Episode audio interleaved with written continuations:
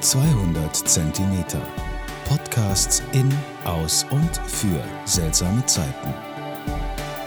Hallo, liebe Zuhörerinnen und Zuhörer und herzlich willkommen zu meinem zehnten Podcast-Beitrag Kulturgeschichte des Weins und der Pfalz. Pfälzer Klappradfieber Teil 3. Der World Club wurde wiederholt und wechselt auf Einladung von Mutti von Ludwigshafen nach Berlin eine unglaubliche Geschichte. Nach dem großartigen Erfolg des World Clubs 2012 wollte Ludwigshafen und die Klappradwelt unbedingt eine Wiederholung des Spektakels im Mai 2013. Jedoch trübte die Stimmung eine Fake News Nachricht.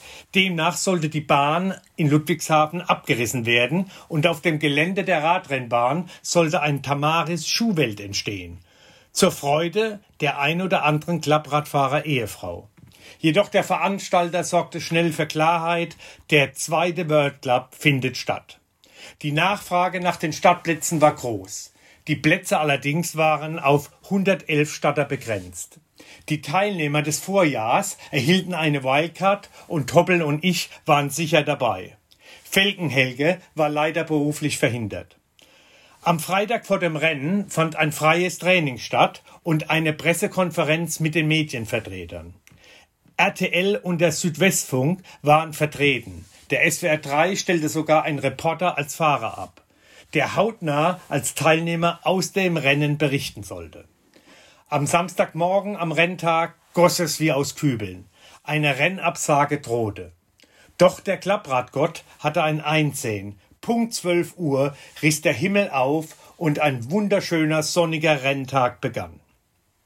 Um 16 Uhr öffneten die Tore des Stadions und unglaublich 3000 Zuschauer stürmten ins Stadion. An den Getränkeständen und an den Wurstbodenbüden war die Hölle los. Im Innenraum des Stadions war ein Fahrerlager eingerichtet. Reporter und Kamerateams interviewten die Fahrer. Eine Reporterin von RTL wollte von mir wissen, warum ich einen Fuchsschwanz am Sattel befestigt habe. Ich erklärte ihr, dass in den Steilkurven der Anpressdruck und die Aerodynamik durch den Fuchsschwanz optimiert wird. Ungläubig ging sie zum nächsten Statter, der ihr einen Vortrag zum Vorteil von Bartwichse und der Aerodynamik in den Steilkurven erklärte. Sie dachte bestimmt, die spinnen die Pfälzer, aber so sind wir halt. 3000 Zuschauer schaffen eine unglaubliche Stimmung. Der Veranstalter, RCC 1899 Ludwigshafen verstand die Welt nicht mehr. Noch vor zwei Wochen fanden auf der Bahn in Ludwigshafen die deutschen Meisterschaften im Derny-Bahnradfahren statt. Leider fanden hier nur 80 Zuschauer den Weg ins Stadion. Und heute, am Renntag des World Clubs, sind 3000 Zuschauer da. Jeder Zuschauer, Männlein wie Weiblein und Kinder, erhielten eine Ermäßigung auf ihren Eintrittspreis, wenn sie, mit, wenn sie einen Schnurrbart trugen. Theaterbärte und aufgemalte Bärte waren für die Zuschauer erlaubt. Noch nie waren so viele Bartträger unterwegs wie an diesem Tag. Im Vergleich zum Vorjahr war das Adrenalin und die Anspannung der Fahrer deutlich höher und auch deutlich zu spüren. In den Steilkurven wurde schon mal der Ellenbogen ausgefahren und es wurde mit deutlich mehr Risiko gefahren. Ich startete im ersten Rennen und konnte mich lange in der Spitzengruppe halten. Acht Runden lang konnte ich in einer zehnköpfigen Spitzengruppe mitfahren. Das finale Tempo aber verschärfte sich in den letzten zwei Runden so stark, dass es eindeutig für mich zu viel war. Und ich verpasste diesmal mit einem 33er Schnitt knapp das Finale aber wenigstens gab es im ersten Durchlauf keine Stürze. Anders lief es im Qualifikationsrennen meines Bruders Stefan. Hoppel führte lange sein Feld in der Spitzengruppe an. Gestärkt durch eine Alpenüberquerung mit dem Mountainbike ging er in einer super Form und Verfassung an den Start. Leider aber kam es kurz vor Ende zu einem bösen Sturz im Mittelfeld und der Lauf musste abgebrochen werden und neu gestartet. Dann aber waren auch seine Könner verbraucht und wir beide schauten uns wie im Vorjahr gemeinsam das Finale aus dem Fahrerlager an. Natürlich mit einem Pfälzer Rieslingscholle in der Hand. Es gab bei den Stürzen übrigens zwei Schlüsselbeinbrüche, einige böse Prellungen und Schürfwunden. Einige Teilnehmer fuhren nach dem Motto lieber tot als Zweiter. Das Finale aber bestreiteten die Profis unter sich hohes Tempo, klasse Führungswechsel und tatsächlich wurde der Stundenweltrekord äh, verbessert auf sagenhafte 38,2 Kilometer pro Stunde. Der Name des Siegers ist wie Schall und Rauch. Ich erinnere mich aber daran, dass man sagte, er war der deutsche Juniorenmeister im Mountainbikefahren. Sorry, der Name ist mir entfallen. Es ist zu lange her.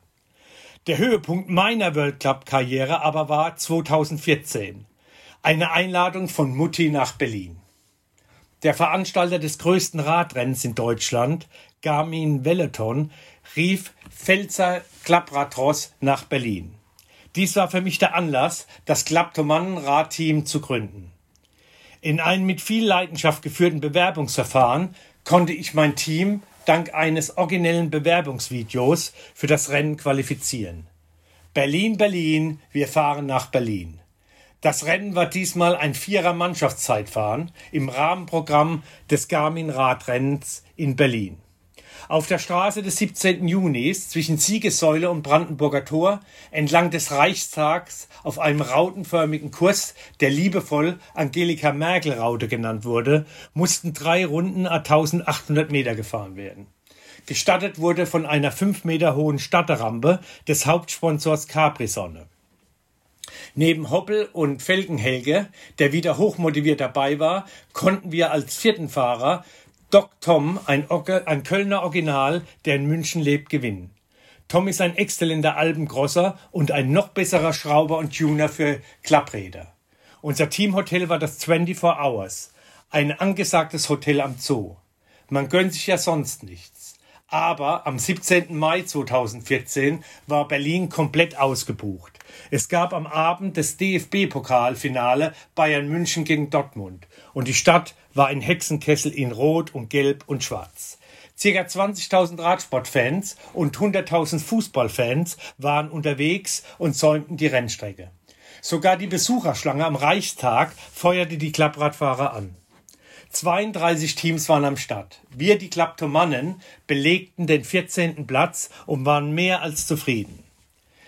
Die Veranstaltung wurde von Bürger Lars Dietrich moderiert. Ein Riesenfamilienfest der Klappradfamilie aus der Pfalz. Gewonnen hat übrigens ein Berliner Team. Ich hoffe, es hat euch gefallen. Mit diesem dritten Teil beende ich nun die Serie vom Pfälzer Klappradfieber. Vielleicht sehen wir uns ja mal beim Kalmit Klapprad Cup auf der Kalmit. Haltet euer Scharnier, Scharnier sauber. Zum Wohle die Pfalz, euer Michael Born.